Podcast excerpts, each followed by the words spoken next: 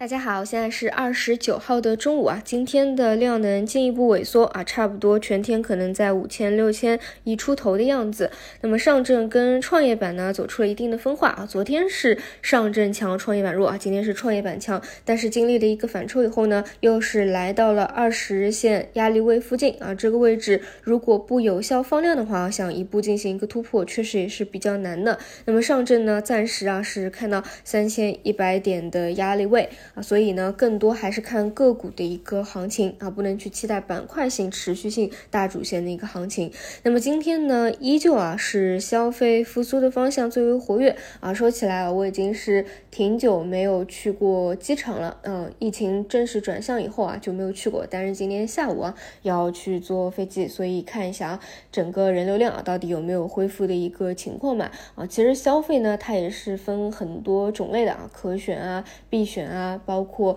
旅游酒店啊，它又是另外一块啊。那么短期我们要做的任务也比较简单。明天因为是今年最后一天了嘛，之前几个妖股都是在最后一天啊出现天地板拍大面的一个情况，因此呢，今天早晨提醒的就是你有去参与高标的啊。你看今天西安影视、麦趣尔依旧是充满的一个节奏啊，要做的就是设置好一个条件单啊，防止它涨停回落，出现明显的回落这样的一个情况在啊。这里呢还得特别提醒大家。来一句就是，呃，现在表现特别好的，其实都属于抱团啊，短线资金进行了一个高位抱团。因为我自己有关注一些，就是从基本面的角度啊看的一些标的，比如。呃，之前讲过，我还有相对啊还有预期差的，但是现在这这两天不是也去发了一个入境管理改变的一个通告嘛？啊，就出境游这一块儿一些比较正宗的标的啊，你会发现其实呃在走一个小的回调波段啊，并没有像呃一些游资呃参与的，比如什么西安旅游啊、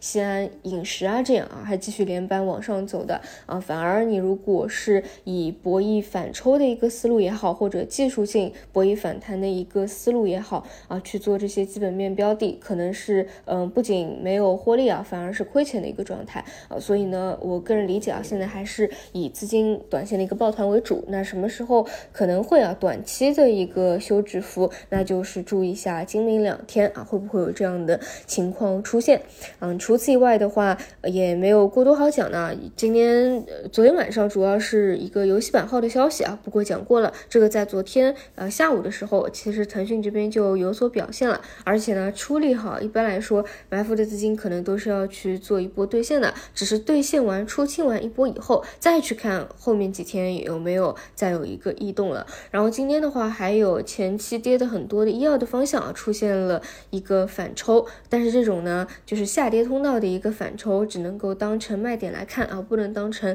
新一波起来的买点来看啊，除非是纯超短线的思路，对吧？连续。下跌有第一天的一个反抽板，那就以博首板的一个思路啊去做超短线啊，看看第二天有没有一个溢价啊，否则的话意义就不大了。除非细分方向啊特别有逻辑、特别有业绩的一个支撑的，比如说前两天的血氧仪啊，这确实是短期的一个热点啊，是持续性确实不会有前期啊医药在走主线的时候那么强了。这就是今天的一些情况，还是以处理好手里的抱团高标啊这两天为主。那我们就晚上再见。